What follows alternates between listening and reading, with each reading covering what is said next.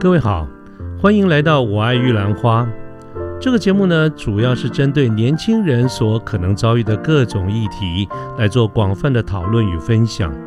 欢迎您跟我们一起。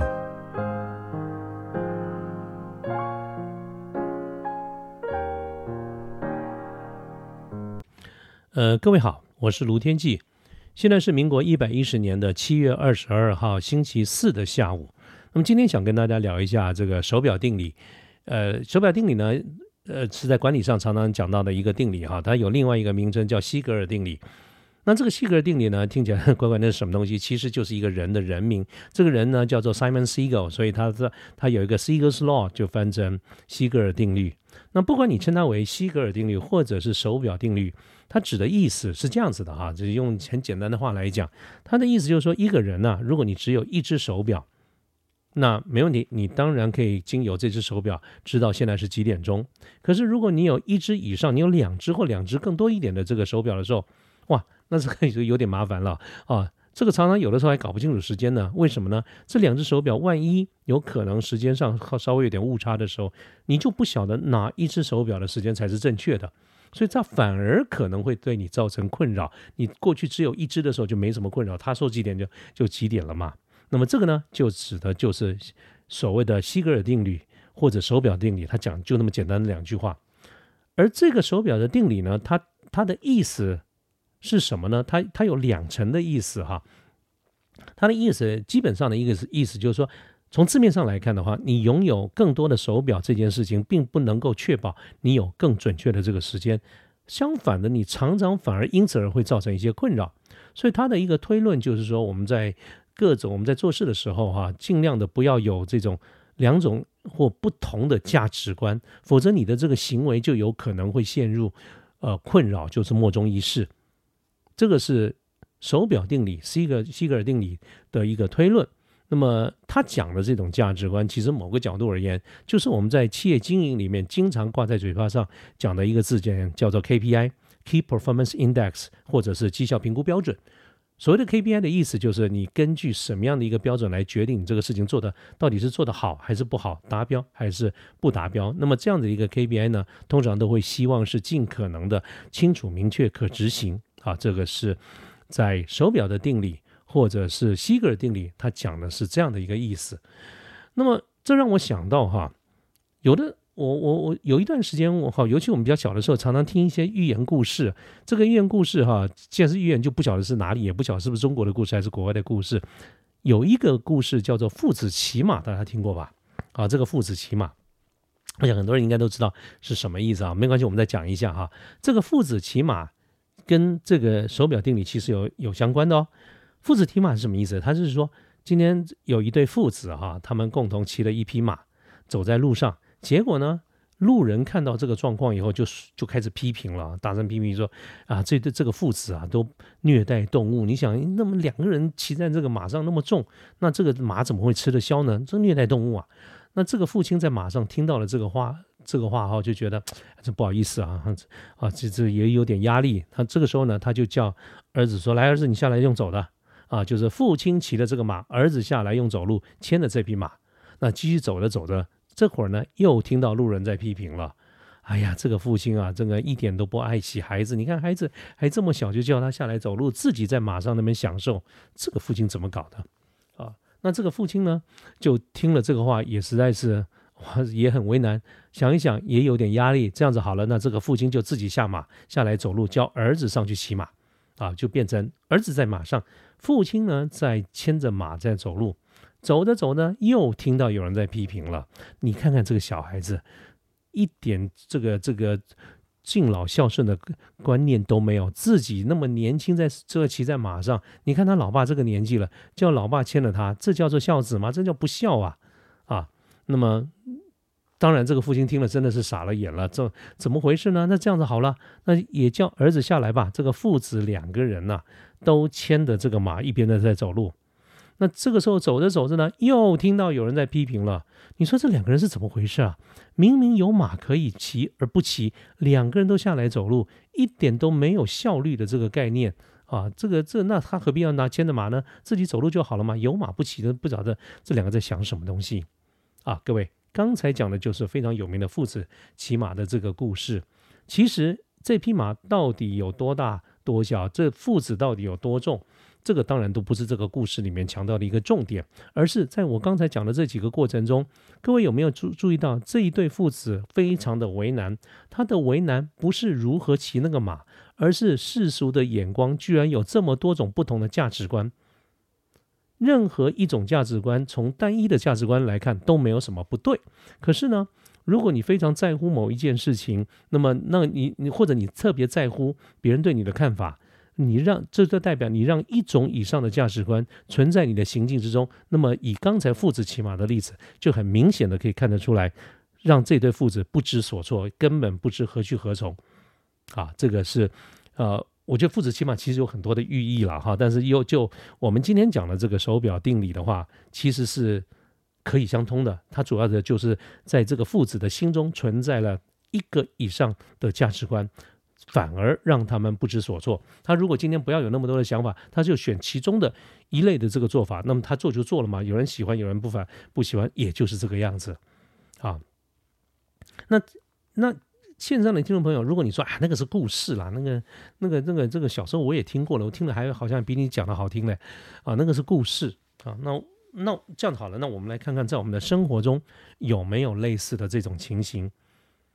那既然要讲到生活，当然就讲我们最近发生的这些事情嘛。其实我觉得最近好多事情啊，我就随便举两个例子，大家一定可以体会我在讲什么。那么最近呢，最热门的这个话题两个，我们先讲其中的一个，就是因为新冠肺炎的关系 （COVID-19） 的关系，对我们造成一些困扰。在去年，我们的困扰是怎么样戴口罩？今年，尤其在最近这几个月，是哪里有疫苗可以打？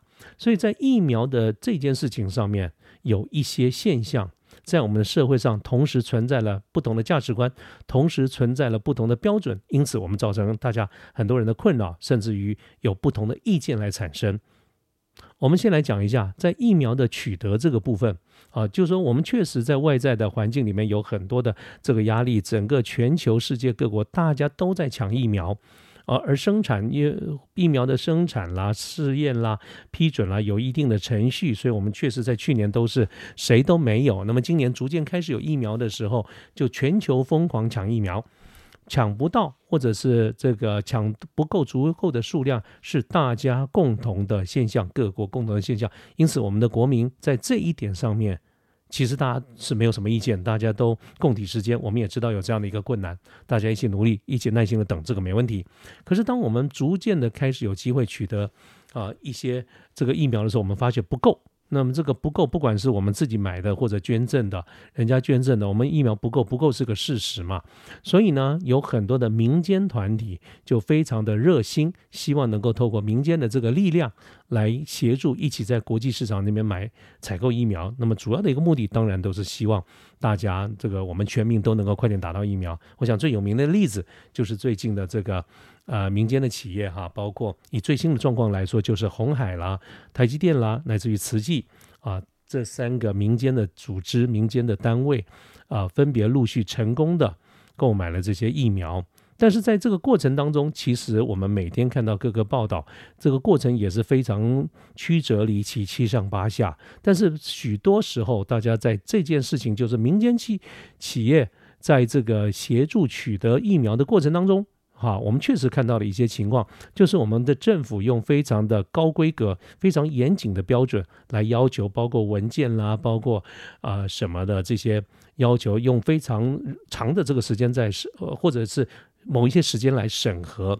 那么这些呢，我觉得我们也应该给予正确的评价，就是说，它也都是为我们的国民的健康来把关啊，包括原厂的要求啦等等这一些。所以对于政府的要求，啊。非常的严格，包括文件，包括什么，这个我们没有意见，我们也认为是对的，我们也祝福，也希望。虽然民间的团体很热心的帮忙，但是我觉得既然规定就是规定，我们就应该要发老规定。所以大家也虽然觉得政府的这个要求是非常的严谨的，但是我们也只好说，哎，大家尽量配合啊。那好不容易，当然了，最后的这个结果，目前来看是非常不错的哈，终于取得了这个疫苗，虽然时间上面可能会有一些呃延后，但是也是取得了。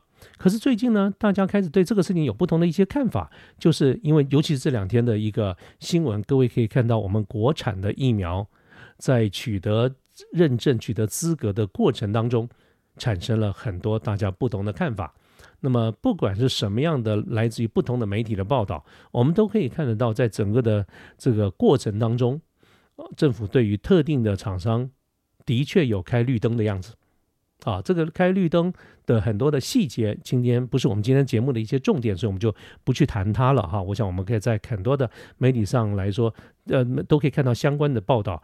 这些报道，即便不加上我们个人的主观的这个立场，我们都可以看到，以事实面来看，它就是一个开绿灯的一个结果。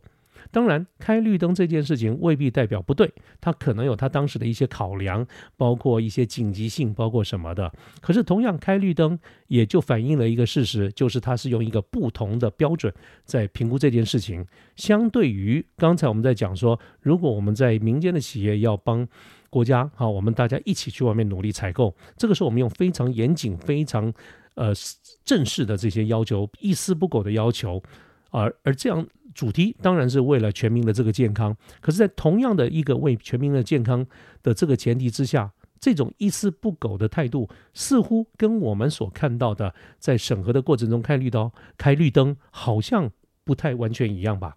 哪怕这一点我们不是专业，我们都。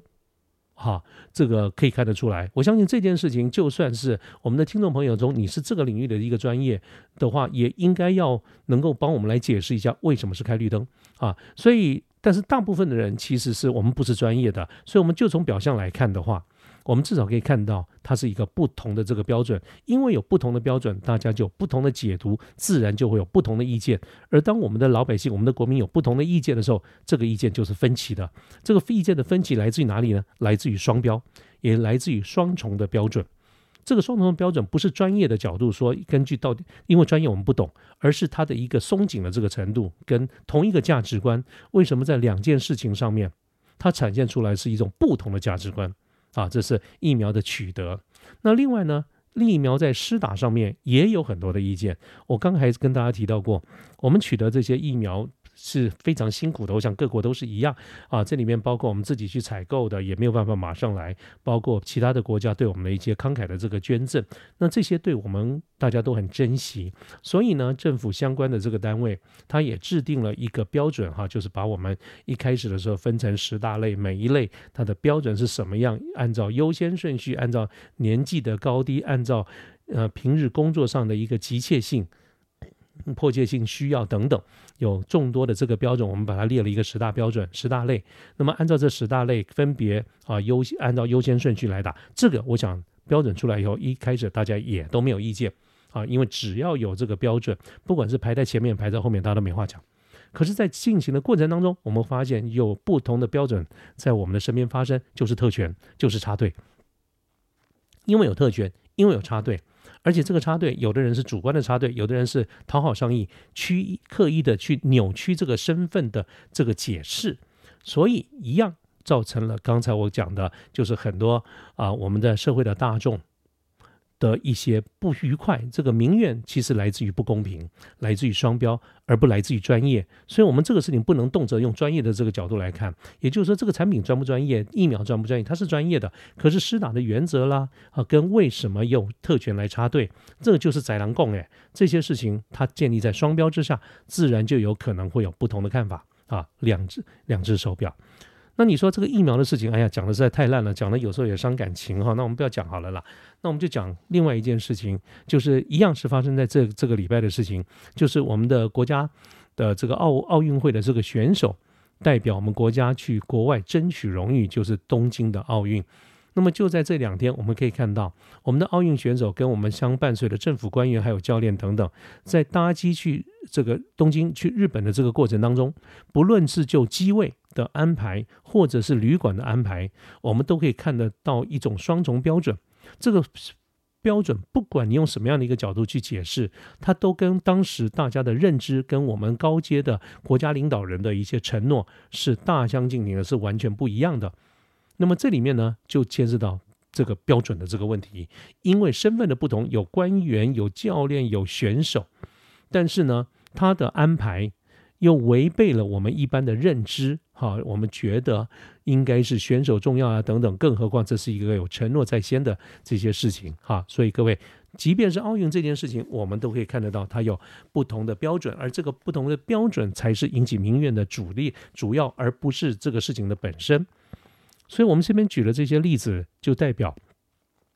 这种手表的理论啊，不管是在寓言故事里面的父子骑马，不管是在我们今天的社会上，我们俯拾皆是，我们都可以看到一些一些状况跟我们的预期不一样，而这个预期不一样造成了一些不同的看法，就来自于双标，而双标其实就是两种以上的标准或者价值观，就是我们说一件事情，一个人有两只以上的这个手表，它所造成的一个困扰。那么因此呢，我们来整理一下，像这种想法呢，我们。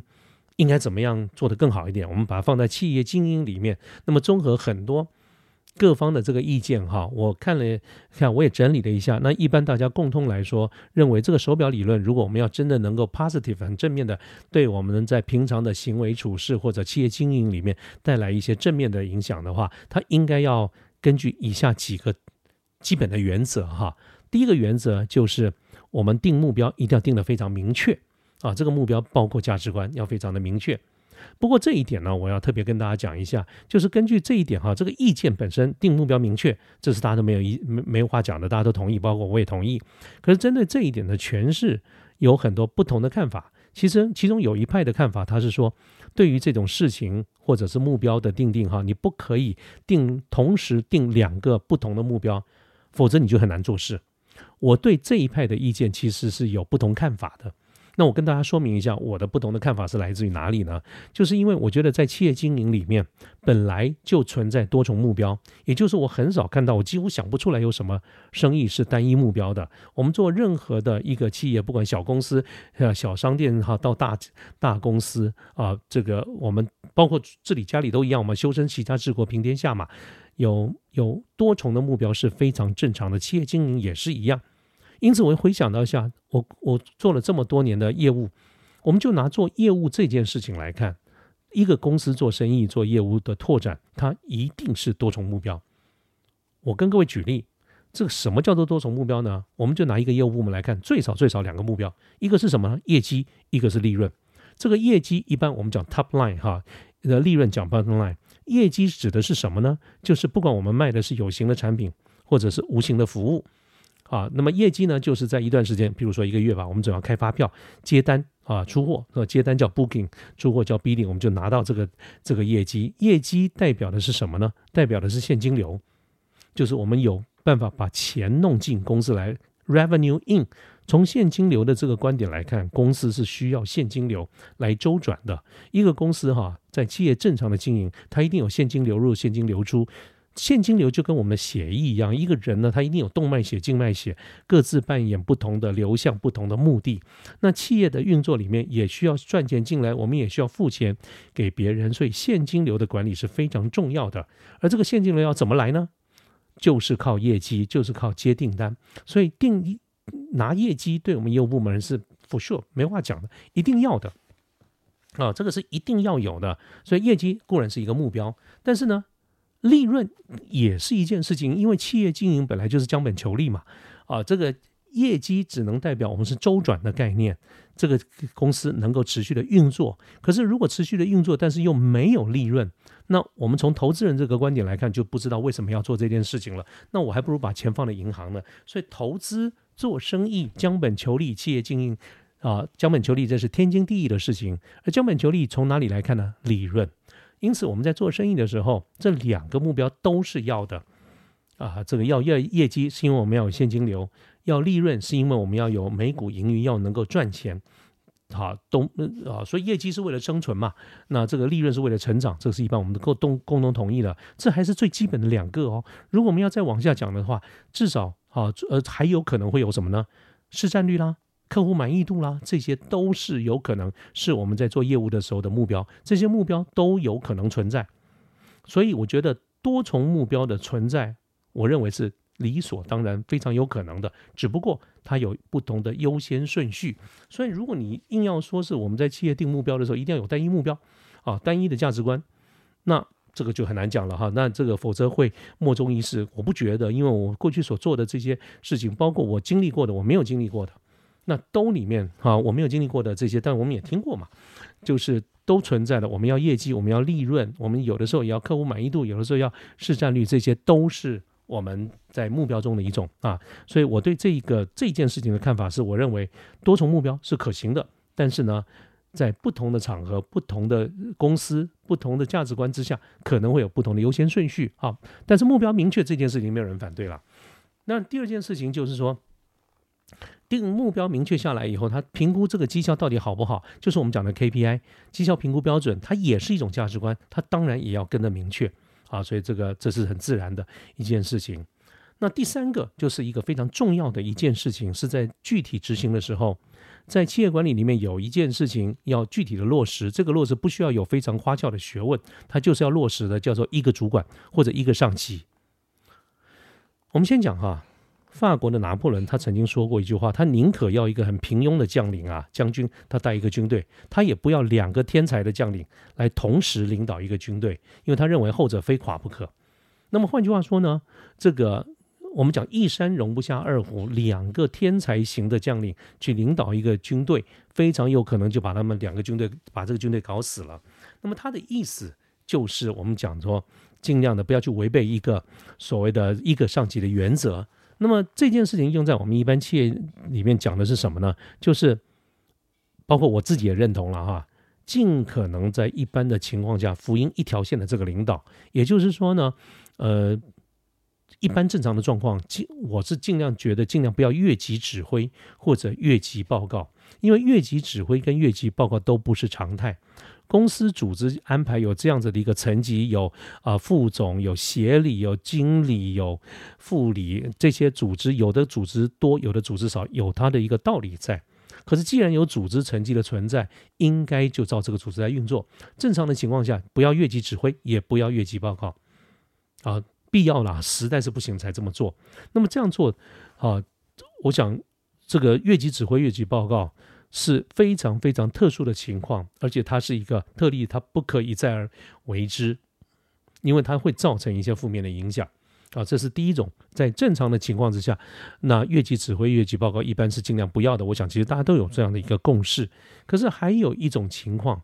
是可能要单独拿出来说的。所以一个上级，有的时候我们不是故意的，不是越级指挥，可是而是组织的关系。我们搞不好有两个老板。譬如说，呃，我过去曾经在大型的外商公司来服务。那么这个外商公司呢，因为它是有全球的这个各地的 sales office 哈，所以各地有分公司。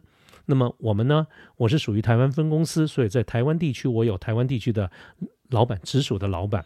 这就就是业务部门的这个老板，但同样的，这个外商公司呢，它也有非常多的这个产品，所以我们每一个部门里面都负责一些产品，而而这个负责这些产品的联系里面，在当涂每一个业务，我们都有各自被 assign 一个一个专专门专攻的这个产品。那么这个产品呢，那因为这种大型的国际的公司，它在不同的产品也都会散建在在散在全球各地，有所谓的产品的总部。是意思就是说，即便这个公司它都有行政的总部跟产品的总部，产品的总部就是以这个产品为主啊，他们来做全球的这个规划，有的国家卖，有的国家不卖。那么以这种行政来这个角度来看，就是美国的总公司在全球各地、亚洲、欧洲啊，那这个非洲的分公司啊，它实际上是有两套指挥系统。我刚才讲了，我在台湾区的业务部门，所以我是由。我的直属主管当然就是台湾这边业务的主管，但同样的，因为我们每一个人也负责一些产品，那这些产品呢，呃，因为产品很多嘛，每个人负责，我也负责一部分的产品，而这个产品的 headquarter 就是产品的总部在美美国的某一个地方，啊。那么从形式上来看，其实就有两个要沟通的人，一个是我平常的台湾区每天碰面的主管，一个就是产品的这个主管。当然，我们不是用主管的概念，在外商里面常常有一个字眼叫做 dot line，就是虚线、直线跟虚线。所以，如果从直线的实线的这个角度而言，台湾区的这个老板就是我的老板，他是实线；而产品这个就是一个虚线，叫做 dot line，啊，dot line report system。那么这两个。都有它的存在的一个价值，它的理论跟实物上的设计跟运作的这个方式都有的。我们今天不去讨论这个细节。那么在正确理论上来说，如果这个这个这样的一个制度正确的运作起来的话，一定可以发挥它当时设计主要的一个目目的。可是呢，我自己也经历过，就是这种两个老板的困扰，实现跟虚线，一个是。这个业务部门的主管，一个是产品的这边的一个负责的这个窗口啊，因为我得负责嘛，所以他也挂在我的绩效上面。可是呢，冲突来自于哪里呢？来自于其实每一个 sales office，每一个业务部门都有它的总业绩的压力，但是呢。同一个公司里面，它有很多的产品线，每个产品线有强有弱，有的是非常强势，有的普通，有的是属于出弱势。所以，即便是在过去我所服务的这个大的外商公司，非常强的这个公司，它一样也有产品有强有弱。而我过去碰到的一个困扰，就在于我负责了一部分不那么强的这个产品，有的。可是呢，在整体上来说，有一个业绩上，就是我们台湾分公司的某一个业务部门，我们一年就是得做到多少业绩。因此，从我台湾区的这个主管来看，他会要求我不要花时间在那个比较没搞头的产品啊，就是花花时间在那种这个容易接单，而且金额大，而且来进出进出很快的。为什么？因为我们要看业绩，我们看总金额。可是，当然从这个角度，我也知道该怎么做。可是，如果我们要从这个虚线的 top line 这个部分，我在美国这个产品的总部这个地方，又因为啊，我要负责他的产品，而他产品又不那么的强势，所以我们就得花，不是做不起来，但是我们得花时间。那所以从这个产品总部这个地方，当然希望我花时间，但是我台湾区的主管不希望我花时间。那现在有个问题，听谁的呢？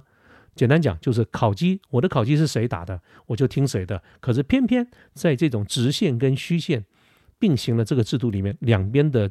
意主管的意见都算成绩啊，当然有权重的高低啦。可是呢，确实也就造成一些困扰，就是我如果顺了台湾区的主管的意，那么美国那个地方给我打的分数恐怕就不太高。可是如果让美国这边给我打分数高，我台湾区的主管一定给我打不高。可是台湾区这么主管权数又比较大，所以简单讲，这个就是我们讲说伺候两个老板的一些困扰。好，好了，那这个呢，就是嗯，我刚才讲说我们在这个呃。一般讲的这个呃企业经营里面要注意的一些事项。不过这种手表定理的这种推演哈，包括我们刚刚讲主要的一个观念，你可以发现它比较偏向就是尽量的目标单一、标准单一。那么这样子的一个思维，其实在整个的运作上面，我们可以发现其实啊越来越看到有很多不同的看法。这个地方呢，我就顺便啊跟大家用个几分钟的时间聊一下一些另类的看法。那么这个另类的看法呢，是也是一种我觉得蛮好的这个角度哈。我过去嗯不怎么看重这件事情，我现在也蛮看重的哈。我来讲一下这个另类看法是什么意思呢？就是说有不同的看法，他认为就我刚刚讲的手表定理本身，它是一种一路走到底的概念。就是我们主张一个人一一只手表就好，不要两只，因为一只你就可以知道时间，两只你可能不知道，可能会搞不清楚哈。手表理论是这个意思。那么。另类的看法，对于这样子的一个手表理论，就认为它是一个大赢大输的概念。意思就是，如果你只有一只手表没问题，这个我了解。但那只手表的时间如果是准的，那恭喜你，你一路一路准到底。可是那只手表的时间如果是不准的，那么你非常有可能从头到尾都是在错误的情况之下在做啊。这个是。呃，另类看法觉得手表理论是大赢大输的概念，那你说这个没什么不好啊？可是呢，有些时候在人类有一些事情，不单只是生意，我们也不追求绝对的、绝对的这个赢哈。有的时候要很多不同的角度来 balance。比如说，另类看法里面最常拿出来举例的，就是我们人类的社会制度。那么他举的例子就是民主制度跟专制的制度。这个专制的制度哈，比较类似像。一只手表就是整个的社会里面，包括统治阶级，包括被统治的这个阶级，它就是一套标准。简单讲，就是那个专制的这个统治的政府，他说了算。那么这样子的一个好处是什么呢？啊，就是专制的制度来说，它只有一只手表，它的结果会是什么？我们先不要就讲专制本身哈，专制本身我们先把它当成是一个中性的字眼。专制的制度就简单讲就是一套标准。那么这一套标准呢？它大赢大输、大好大坏是什么意思？好就很好。比如说最常举例的，被拿出来举例的就是新加坡。新加坡有的时候你会发现，有时候人家不把新加坡当成是一个民主民主国家，你知道，他把它当成是一些一般归类归在开明专制。也就是说，新加坡其实是专制的，但是呢，因为这个这个新加坡的整个执政团队都非常为人民，所以他做出来的很多结果都是很好的啊。所以我们说它归类在叫开明专制。我们有很多的做法，具体来看，所以新加坡其实还是蛮专制的，但是它是走向好的这个路，所以我们说它是一种专制制度下比较好的结果。